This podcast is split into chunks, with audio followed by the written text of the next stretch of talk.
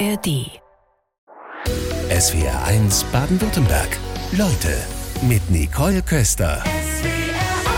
Mit einer Ziege als Geschenk nachhaltige Entwicklungszusammenarbeit leisten. Das klingt erstmal nach einer verrückten Idee, Robert Wunderlich. Herzlich willkommen bei uns in SWR 1, Leute. Ich freue mich hier zu sein. Sie hatten gemeinsam mit einer Freundin diese Idee und das ist bald 18 Jahre her. Wann war klar, das ist keine verrückte Idee, das funktioniert? Tatsächlich waren wir 2005, 2006 in Uganda, da hat es ähm, alles angefangen und wir haben da Familien besucht und dachten, da müssen wir was ähm, verändern. Also wir waren damals äh, gerade dem Abitur und dachten sowieso, wir wollen die Welt verändern, wir wollen die Welt retten, was man sich da eben so vornimmt. Und dann äh, haben wir die Familien besucht und gesagt, so jetzt ähm, möchten wir da was machen, haben uns dann mit unseren ugandischen Freunden zusammengesetzt, hier in Deutschland dann den Verein gegründet mit sieben Vereinsmitgliedern. Mittlerweile sind wir 420, glaube ich, insgesamt. Und äh, dass es funktioniert, haben wir dann auch im ersten Jahr schon gesehen, als in Uganda dann tatsächlich ähm, es auch losging vor Ort mit Give a Goat Africa, unserem Partnerverein. Was steht denn da im Vordergrund? Also schenke eine Ziege heißt, jemand bekommt eine Ziege. Wer kriegt das? Wie sind da die Regularien? Ja, also wir sind in einer Region auf der kongolesischen Grenze, so 30 Kilometer entfernt ungefähr davon. Und äh, da ist es so, dass wir Kleinbauernfamilien ähm, im Projekt haben, 750 mittlerweile, also wirklich eine ganze Menge. Und die werden vorab ausgewählt, ja, also über ein Auswahlverfahren, über einen Fragebogen, wo erfasst wird, wie die Bildung ist, wie das Einkommen ist, wie vielleicht die Lebenssituation ist, ob ein Haus ähm, aus äh, Ziegeln gebaut wird oder aus Lehm und so weiter. Die ganzen Faktoren äh, spielen dann, dann eine Rolle und dann ähm, werden diese Familien, die dann da am äh, bedürftigsten ähm, erscheinen oder am bedürftigsten sind nach diesem Auswahlverfahren, eben in das Projekt eingeschlossen bekommen dann ein Jahr äh, verschiedene Schulungen und dann ähm, im Verlauf dann die weibliche Ziege. Was für Schulungen sind es? Ganz unterschiedlich. Also dann tatsächlich erstmal zur Landwirtschaft, also zur äh, Ziegenhaltung, wobei das noch relativ einfach ist. Die Ziege kommt dort ähm, auch wirklich ähm, sehr, sehr regelhaft vor aber dann eben auch verschiedene andere ähm, Bereiche, Anbau von, äh, von Nutzpflanzen, Anbau äh, Bananen, Anbau ähm, von Obst, Gemüse und so weiter, aber HIV, AIDS, äh, Prävention, ähm, English Basics, Wirtschaften, also äh, Mikrofinanzen und so weiter. Also alles wirklich nützliche Dinge, die diese Kleinbauernfamilien auch wirklich in ihrem täglichen Alltag gebrauchen können. Und dann ist dann äh, der Mikrokredit in Anführungszeichen dann eben die Ziege. Das heißt, diese Familien haben dann eine Ziege und bauen sich nach und nach über diese Ziege etwas auf? Weil mit einer Ziege alleine ist es ja dann wahrscheinlich nicht getan. Ja, das Schöne daran ist, dass die ähm, ja in Familiengruppen organisiert sind. Ja, das sind so 20 bis äh, 30 Familiengruppen mittlerweile. Wir haben drei, 32 Gruppen ähm, in Uganda und dann bekommt eben natürlich jede Familie dann in dieser, äh, in dieser Gruppe eben auch eine Ziege. Und dann können die eben ihre kleine eigene Zucht dort eben auch ähm, anlegen in dieser Familiengruppe und sich auch gegenseitig helfen. Und diese Gruppendynamik, ja, das ist auch was, was wirklich total entscheidend ist. Die helfen sich dann auch gegenseitig. Und das war sicher eine der ersten Erfahrungen, die wir auch gemacht haben, dass wir dann dort ähm, dann vor Ort waren und dann sie gefragt haben, wie es denn aussieht, was denn, äh, was ihnen was bringt. Sagen sie, die Workshops sind super, die Ziege ist super, aber auch das dass wir mit unseren äh, Nachbarn und den anderen hier in unserem Umfeld sprechen können und genauso sehen, dass es denen genauso geht wie uns, ja, das ist eigentlich wirklich ein entscheidender Vorteil auch nochmal. Jetzt gibt es durchaus Kritik an Entwicklungszusammenarbeit. Häufig ist es ja einfach schwer zu erkennen, wohin diese Gelder gehen. Korruption ist ein großes Thema. Wie konnten Sie denn von Anfang an sicherstellen, dass es eine nachhaltige Entwicklungszusammenarbeit ist? Das war uns von Anfang an super wichtig, dass tatsächlich auch die Ugander das selbst ähm, entwickelt haben, ähm, das Projekt, beziehungsweise mittlerweile die Organisation ähm, und dort ähm, tatsächlich auch sich von Anfang an eingebracht haben, das nicht eine aufgestülpte Idee quasi war, die wir ähm, ähm, für die Uganda entwickelt haben, sondern wir zusammen äh, mit dem Team vor Ort entwickelt haben und auch der direkte Bezug ähm, da hergestellt ist. Das heißt, äh, Schenke eine Ziege hier in Deutschland als gemeinnütziger Verein arbeitet mit der Nichtregierungsorganisation Give a Goat ähm, Africa in Uganda zusammen und da besteht natürlich der regelhafte Kontakt und auch Austausch. Das heißt, auch sämtliche Berichte, ähm, Besuche vor Ort beziehungsweise auch in Deutschland finden da regelmäßig statt, dass eben das genau garantiert werden kann, dass auch wirklich alles, was hier in Deutschland, in Europa gespendet wird, eingenommen wird, direkt auch eins zu eins nach Uganda gehen kann.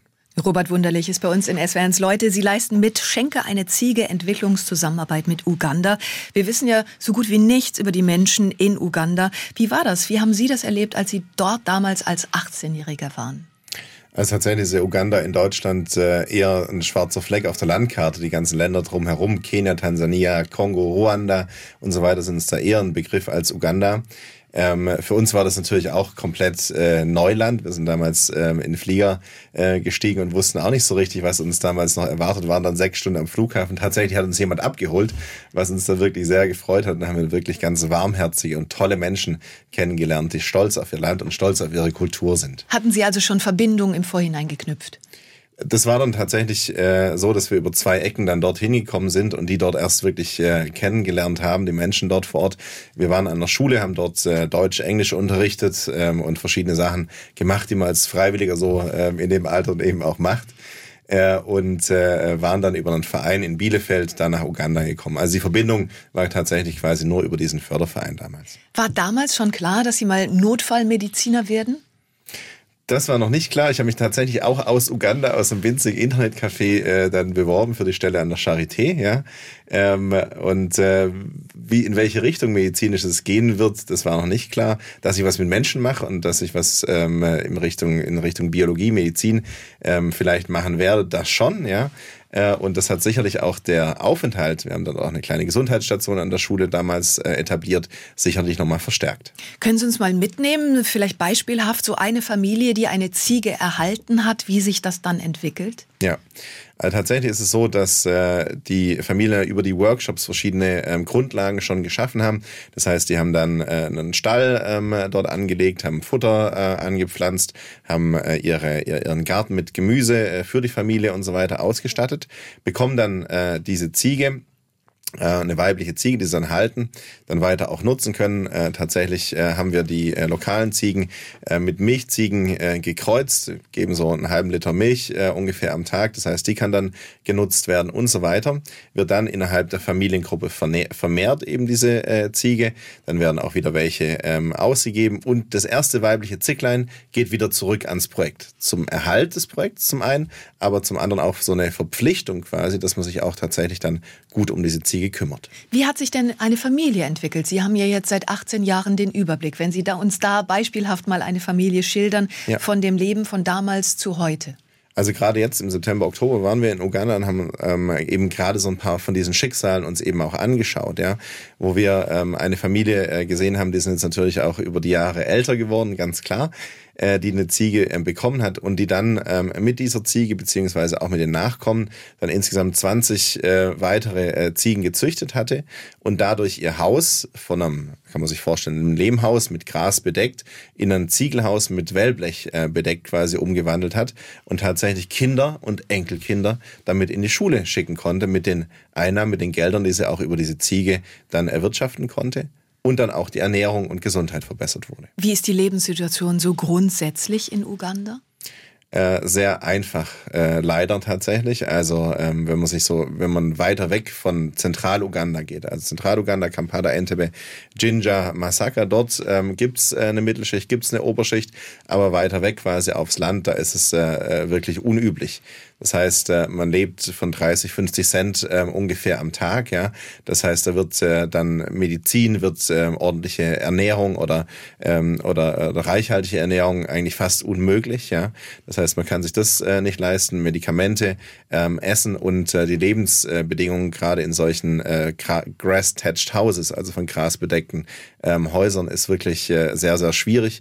In Regenzeiten regnet es da rein von ähm, Insekten, Moskitos, Malaria Malaria dort eine, äh, ein Riesenproblem, bei uns in der Region auch Typhus, ähm, was durch verschmutztes Wasser ähm, übertragen wird, äh, beziehungsweise ähm, äh, kontaminiertes Essen. Also wirklich ähm, in vielen Bereichen sehr, sehr, äh, sehr, sehr, sehr, sehr schwierig.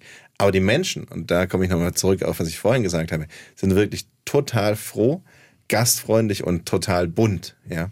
Robert Wunderlich ist bei uns in SWRs Leute. Der globale Süden rückt mehr und mehr in den Fokus. Lange Zeit war das ja nicht so. Sie haben schon 2006 begonnen, Menschen in Uganda zu unterstützen. Wie wichtig ist es denn, den Menschen vor Ort bessere Lebensbedingungen zu verschaffen? Also tatsächlich haben wir auch so ein bisschen eine Mitverantwortung an der Situation vor Ort, ja. Also weil tatsächlich Schäden des Klimawandels, Erderwärmung und so weiter sind dort wirklich ähm, hautnah zu spüren. Sei es jetzt mit Extremwetterereignissen, das heißt, dass es Überschwemmungen ähm, gibt. Wir hatten 2018 eine Riesenüberschwemmung, wo ein ganzes, äh, ein ganzes Dorf samt Klinik ähm, weggeschwemmt wurde. Dann auch ähm, längere Dürreperioden und so weiter. Das sind alles Sachen, die dort äh, in Uganda passieren und äh, für die wir ja auch äh, eine Mitverantwortung Verantwortung tragen. Das heißt, ein Engagement vor Ort ist wirklich äh, wichtig, um auch die Lebensbedingungen vor Ort tatsächlich zu verbessern und auch ähm, ja, das Leben vor Ort ähm, erträglicher zu machen tatsächlich und äh, das zu beeinflussen. Uganda ist innerhalb Afrikas das größte Flüchtlingsaufnahmeland. Dort leben mehr als 1,5 Millionen Geflüchtete, vor allem aus dem Südsudan. Haben die zum Beispiel Möglichkeiten, bei ihrem Projekt mitzumachen, eine Ziege zu bekommen? Tatsächlich ähm, ist der Uganda total das Vorbild. Ja? Also man kommt ähm, als Geflüchtete über die Grenze und ähm, wird dann dort relativ schnell ähm, in Arbeit ähm, gesetzt, beziehungsweise darf arbeiten, hat eine Arbeitserlaubnis und äh, wird auch wirklich ähm, sehr schnell im Verhältnis zu anderen Ländern dort auch eingebürgert und ist dann Uganda. Ja? Äh, das ist wirklich eine, äh, eine, eine wirklich großartige, äh, eine großartige Vorteil und eine großartige Einstellung Uganda den Geflüchteten gegenüber. Und äh, tatsächlich äh, ist es auch so, dass ähm, wir an der kongolesischen Grenze natürlich auch Flüchtlinge haben, die dann auch ähm, sich registrieren können und dann auch äh, durchaus Teil der Organisation werden können. Ist Landwirtschaft die Einnahmequelle Nummer eins?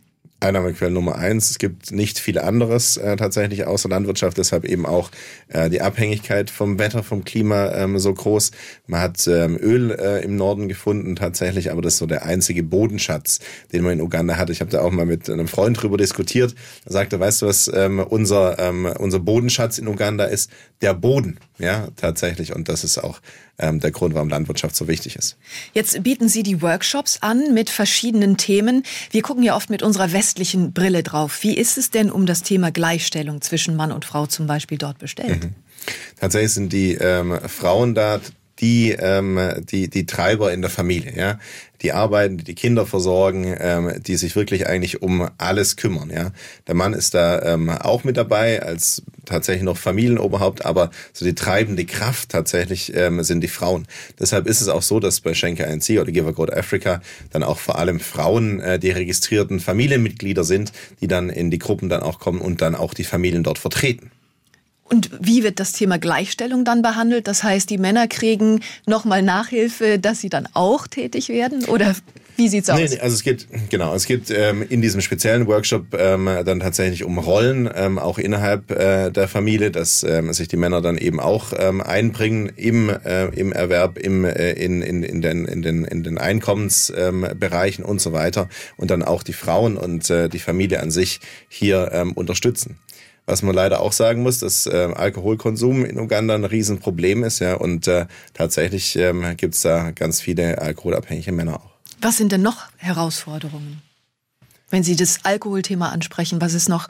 HIV-Prävention ist, glaube ich, ein ja. wichtiges Thema zum Beispiel. Also oder? Uganda war ja eines der Länder, ähm, in der äh, die, die, die HIV-Raten wirklich sehr hoch waren. Mittlerweile ähm, hat man das durch viele Aufklärung ähm, und ähm, Aufarbeitung äh, wirklich gut hinbekommen, dass die Raten ähm, ähnlich sind wie in anderen ähm, Ländern, eben auch im Umkreis. Das ist tatsächlich eine Sache, die ähm, wirklich gut in den Griff äh, bekommen wurde ähm, aber tatsächlich Bildung, Gesundheit allgemein und Einkommensgenerierung sind so die drei großen Schwerpunkte, die man vor allem dann auf der Landbevölkerung dann eben hat. Mit dem Verein Schenke eine Ziege leistet Robert Wunderlich Entwicklungszusammenarbeit für Menschen in Uganda. Hier kommen Fragen rein. Aus Sindelfingen schickt uns Ariane. Ich traue mich ja gar nicht wirklich nachzufragen, aber wie steht's denn um das Tierwohl? Geht es den Ziegen zu jeder Zeit gut oder müssen sie wie alle Tiere eines Tages ins Schlachthaus? In Klammern Schlachthäuser sind die Hölle auf Erden. Tatsächlich ähm, haben wir eine Zucht bei uns äh, am Gelände. 27 Hektar ist dieses Gelände, Gelände groß, also wirklich eine riesige ähm, Auslauffläche. Wir haben auch ähm, da 50 Ziegen quasi bei uns. Das heißt, es ist auch wirklich begrenzt und äh, da geht's dann äh, ganz hervorragend.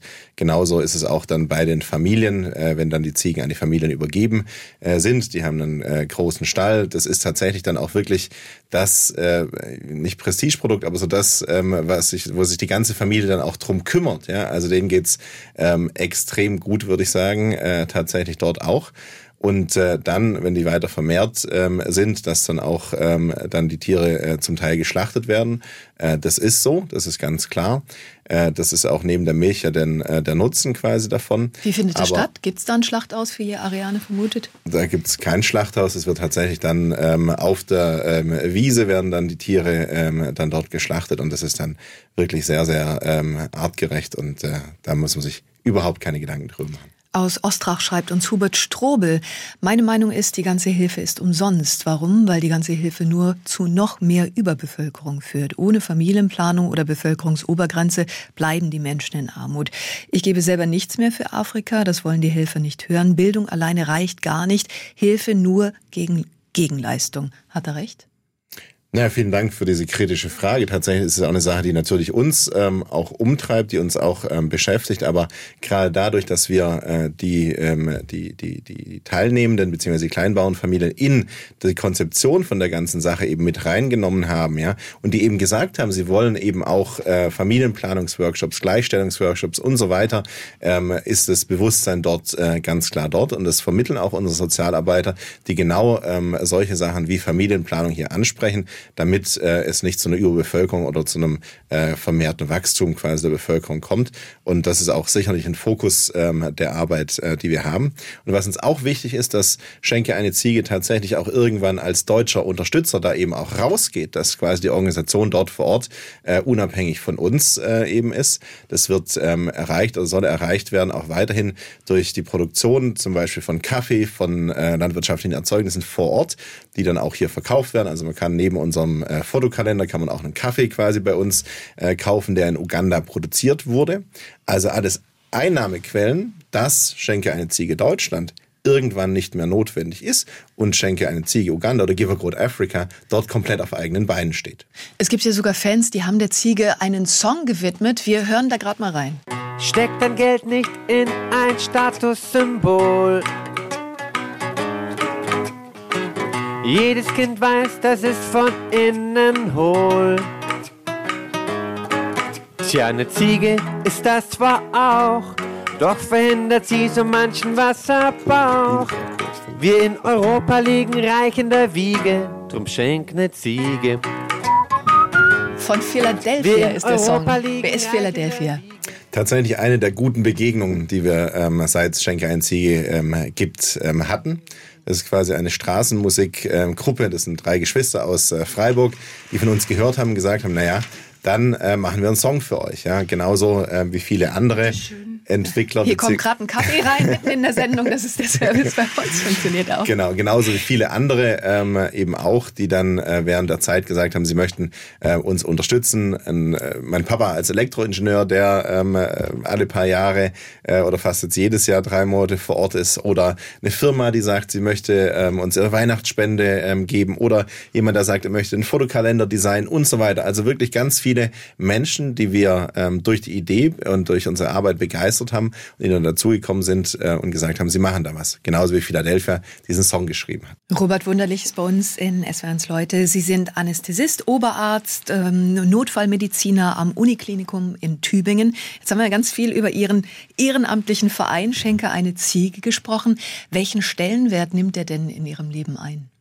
Ja, einen ganz großen Stellenwert tatsächlich. Also das ist äh, sicherlich neben äh, der, der, der, der Arbeit und der Familie tatsächlich so der äh, größte Teil. Ja. Und das ist auch schon wirklich eine ganz äh, lange Zeit. Nicht nur die äh, Telefonkonferenzen, die wir so einmal im Monat äh, mit sämtlichen Verantwortlichen quasi haben, aber auch so das äh, tägliche Beantworten äh, von, von E-Mails zum Teil, Neugestalten von Homepage, Kalender, verschiedenste andere Sachen.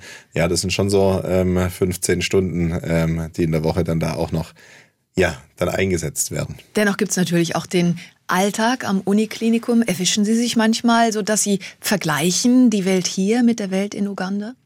Das ist schon wirklich äh, total spannend. Also ich habe auch in Uganda in äh, einigen Einrichtungen äh, gearbeitet. Also wir haben auch eine kleine Krankenstation bei uns, dann ein größeres Krankenhaus. Da habe ich Flugrettung in Kenia gemacht und so weiter, wo man wirklich äh, mit ganz anderen, äh, auch medizinischen Bedarfen und äh, Schwierigkeiten konfrontiert ist und auch nicht so viel diagnostisches Material quasi hat. Also nicht mal schnell sagen kann, ja, bei der Schwierigkeit oder bei dem Problem machen wir mal einen CT, ein MRT, ähm, Labordiagnostik und sonst was. Das gibt's tatsächlich nicht. Da ist man tatsächlich tatsächlich auf seine klinischen Fertigkeiten, ähm, Stethoskop, Abhören ähm, und so weiter, äh, dann beschränkt und das natürlich ähm, dann im Vergleich zu einer Hochleistungsmedizin, wie wir sie an der äh, Uniklinik machen, doch wirklich Welten.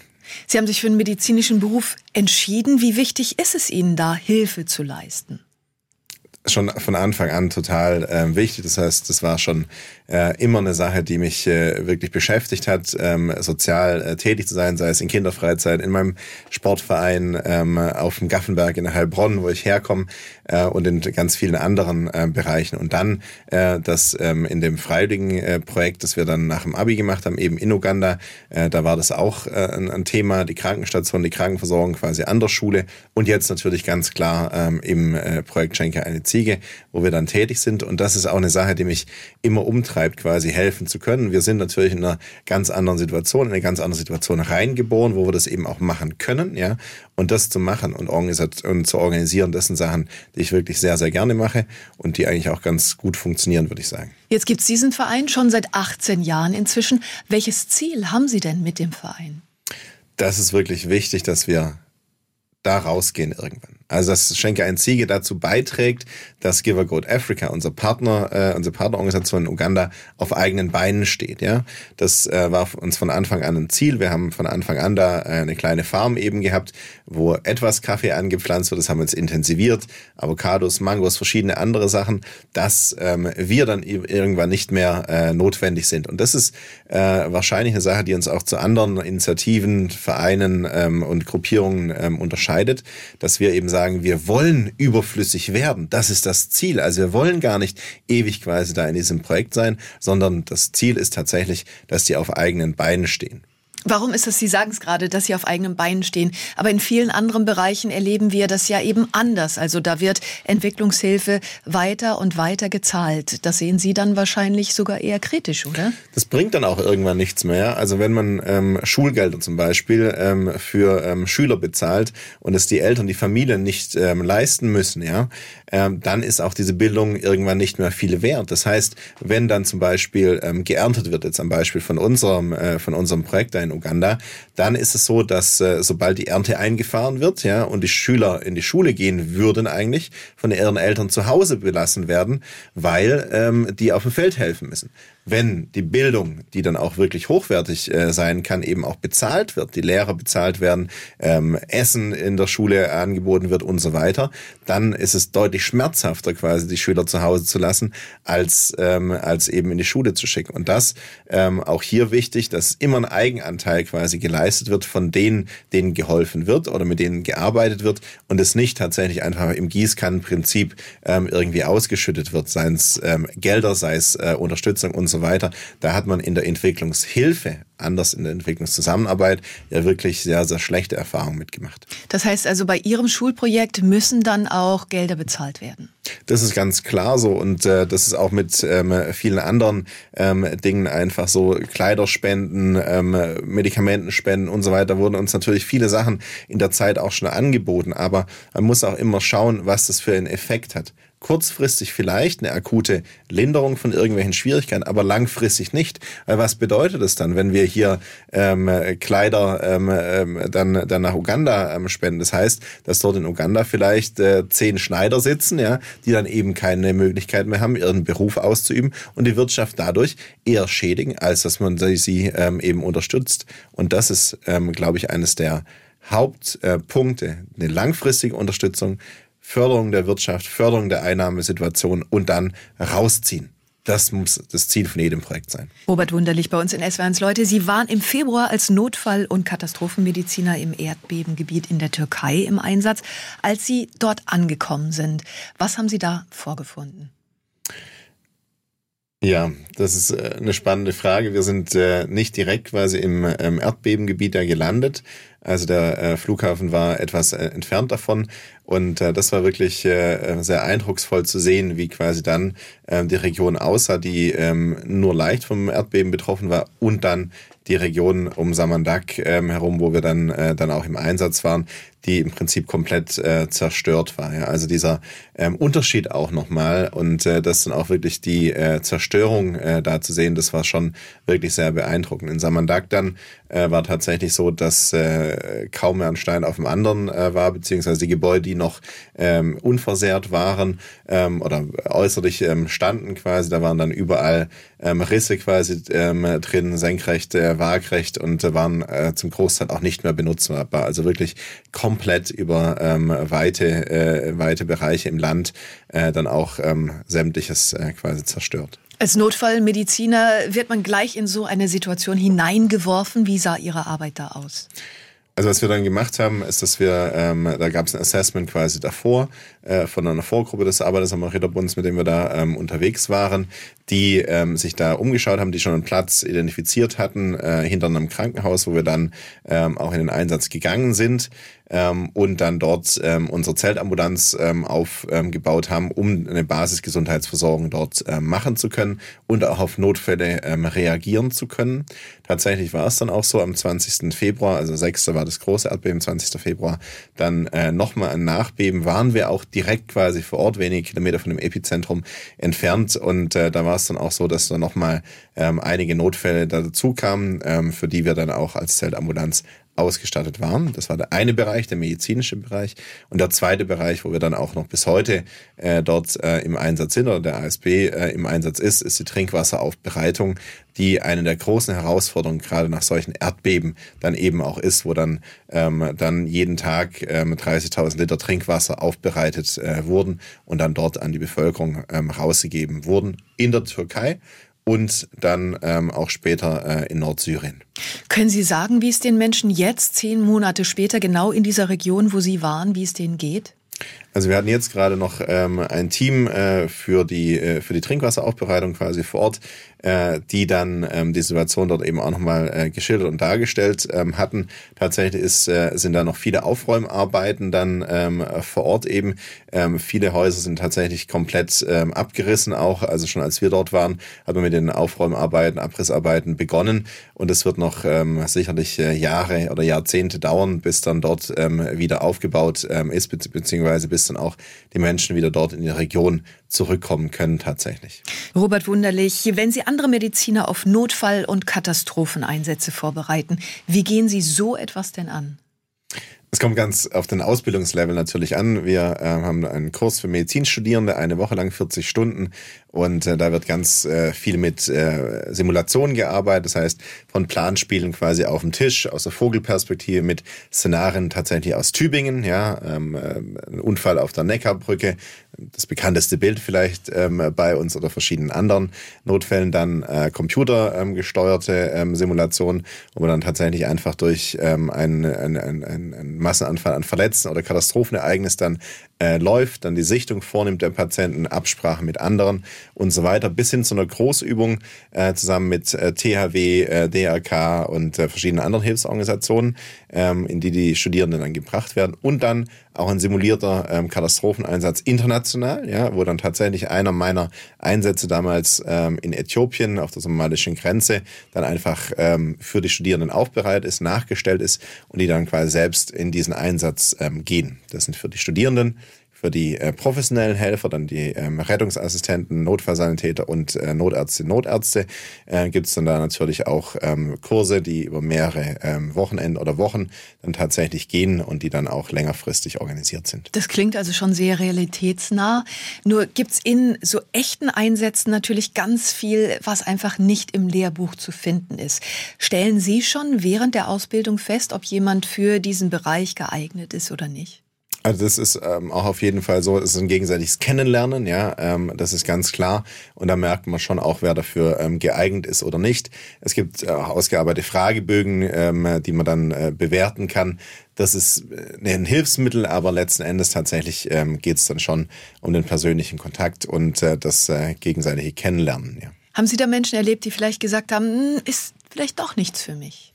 Ganz klar, also es gibt es ähm, auf jeden Fall, die dann ähm, in der Vorbereitung, aber vielleicht auch nach dem ersten internationalen Einsatz gesagt haben, sie ähm, möchten da nicht mehr äh, dabei sein oder können da nicht mehr dabei sein.